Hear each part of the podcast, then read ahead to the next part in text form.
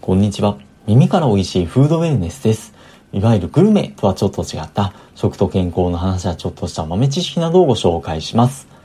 さて今回は睡眠と食生活の話なんですけども、その食生活をしっかり意識していくことっていうのは大事なんじゃないかなっていうふうに私自身も非常に思っているところではあるんですけども、ただ食生活以前に睡眠、その基盤となる部分がしっかりしていないと、それのせいで食生活まで乱れてしまうかもしれないねっていうふうなのが今回の話です。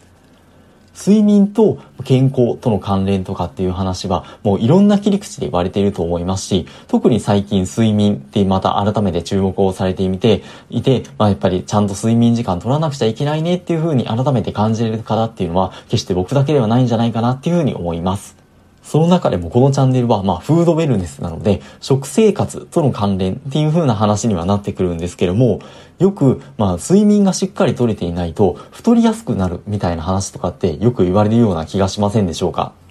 じゃあ実際のところどうなのかっていうところなんですけども、これは成功する人とよく寝ているっていう風な本からの紹介なんですけども、まあ、いろんなところでま引用されている研究なんですけども、アメリカのシカゴ大学で行われた研究で、の健康で、まあ、もともと太ってるわけじゃないような、とまあ、若者14人を対象に、まず8時間半睡眠を4日間続けてもらった後に、5、6時間睡眠を10日間続けてもらって、その時の毎日の摂取カロリーっていうのを比較したっていうものなんですけども、その結果では、5、6時間睡眠の時っていうのは、1日8時間半睡眠の時と比べて、1日あたりの摂取カロリーが約300キロカロリー増えたんだそうです。はい、これだけ摂取カロリー増えてしまうと少なからず影響はあるみたいで、これ仮に仕事に行く日だけ、平日とかを5、6時間睡眠っていう風に仮定して、しかも今起きている時間が長いほど、その活動によって消費カロリーって増えると思うんですよ。でもその分を差し引いたとしても、1年間で体重が約5キロ増加するっていう風な計算になるんだそうです。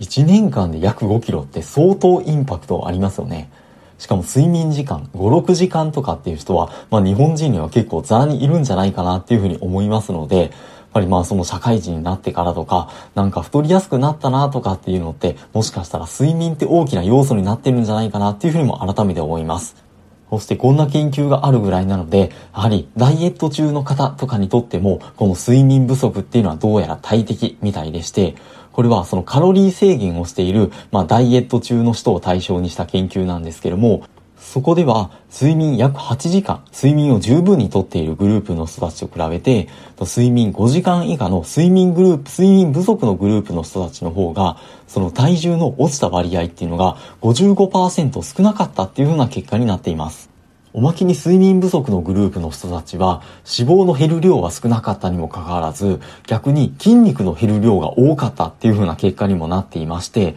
その筋肉の量が多いほどカロリーの消費量は増えるっていう風に言われているのでその筋肉の量が減ってしまうってことはそのカロダイエットっていう観点でもマイナスになってしまうって言いますかもう効果は薄れてしまうっていう風にも言えるんじゃないかなっていう風に思います。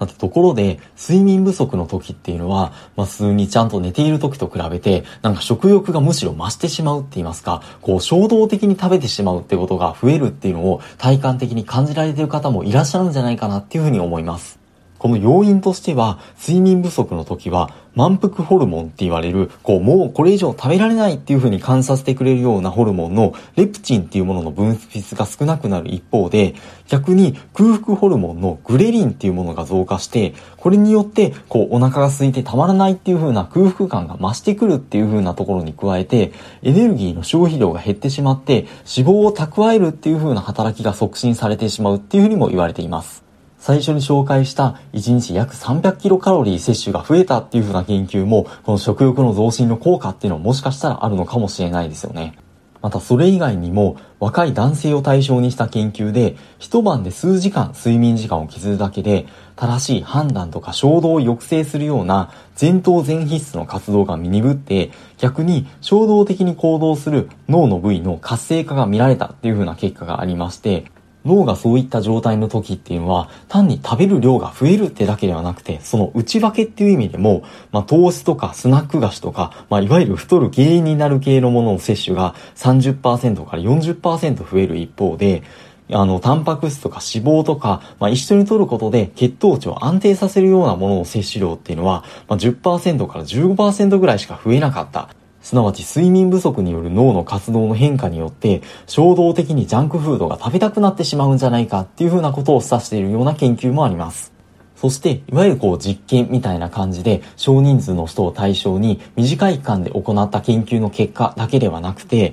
例えばアメリカで行われた、まあ、500人近くの若い成人を対象に、まあ、13年間にわたって、まあ、追跡した研究の結果でも6時間未満の睡眠の人たちは体重増加のリスクが7.5%高かったっていう風な結果も出たりもしていましてやはり全般的に言って、そして長期間のスパンっていう風に見ても、やっぱり睡眠不足がもうその太りやすくなるっていう風な関係はどうやら言えそうみたいです。さて、ところで、第103回の放送の時に、血糖値と睡眠との関係、その血糖値のコントロールっていうのが睡眠の睡眠の影響を及ぼしてくるかもしれないねっていう風な話を紹介させていただいたんですけども、その逆もしかりと言いますか、睡眠不足が逆に影響を及ぼすっていう風な研究結果もいろいろあったりもします。例えばこれもシカゴ大学の研究なんですけども、血糖値が正常な男男性の被験者に対して4時間睡眠を6日間続けてもらったところ、ブドウ糖を細胞に吸収する、取り込む能力が40%低下していたそうでして、これはやはりインスリンの分泌する能力っていうのが睡眠不足によって低下していたことが原因じゃないかっていうふうに言われています。まあ、4時間睡眠が6日間続くってなかなかシビアな状況なんじゃないかなっていうふうに思うんですけれども、ただ別の研究では、一晩4時間睡眠に制限するだけでも、インスリンの働きが20%低下していたっていうふうなデータもあったりもしまして、こういった話を聞いていると、もうもはや食生活の乱れっていう風なレベルでもなくなってくるんじゃないかなっていうふうに思うんですけども、ま、現に睡眠って、そのいろんな病気の疾患リスクの関連っていうのは言われてはいるんですけども、そのうちの一つがやはり糖尿病でして、世界中で行われた、まあ、大規模な疫学研究の結果でも、慢性的に睡眠時間が6時間以下の人っていうのは、1日7、7から8時間ぐらい寝ている人と比べて、2型糖尿病の発症リスクが1.7倍高くて、しかも5時間以下の、まあ、特に極端な睡眠時間、睡眠不足の人たちっていうのは、2.5倍そのリスクが高かったっていうふうな結果もあったりもします。さて、ところで、平日はどうしても仕事が忙しくて、睡眠時間が削られがちなので、その分週末に寝だめをしてますよっていう方も少なくないんじゃないかなっていうふうに思いまして、実際僕もその気はかなり強いんですけども、ただ、その週末に寝だめっていうのがあまり効果がないっていう風な話とかっていうのも一方で聞かれたことってあるんじゃないかなっていうふうに思います。そしてちょっと悲しいことにと言いますか、週末の寝だめで改善、改善できないっていうのは、さっき出てきたみたいな、その睡眠不足がインスリンの働きに影響して、その糖尿病とかメタボのリスクが増やして、増え、増えてしまうっていう風なのにも、どうやら当てはまるみたいでして、これアメリカのコロラド大学で行われた研究では、その睡眠が十分なグループと、まあ、常に睡眠不足のグループと、あと平日は睡眠不足でも週末にあの寝だめをしているっていう風なグループに分けて研究を行ったらしいんですけども、その結果では週末に寝だめ、長く寝るグループでもこのインスリンの働きの低下を防ぐことができなかったっていう風な結果になっています。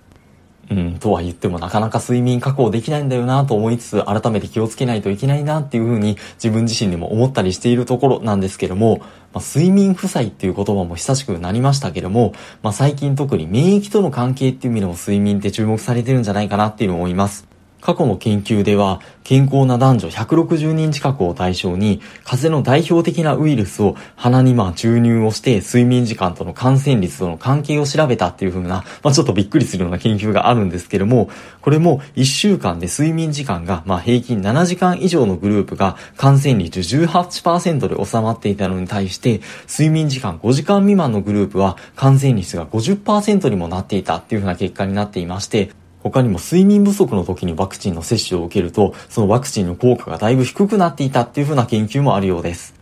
さて最後ちょっと話はそれましたが、まあ、その食事によって睡眠の質を上げていくとか改善していくって話はもちろんありまして、今後もまあ機会あれば紹介できればってとこではあるんですけども、その逆もしっかりって言いますか、そもそもの睡眠をしっかりとっていくことで、その食生活の乱れっていうのを改善できるかもしれないねっていう風な観点を、まあ、今回次回の4年も込めてご紹介をさせていただきました。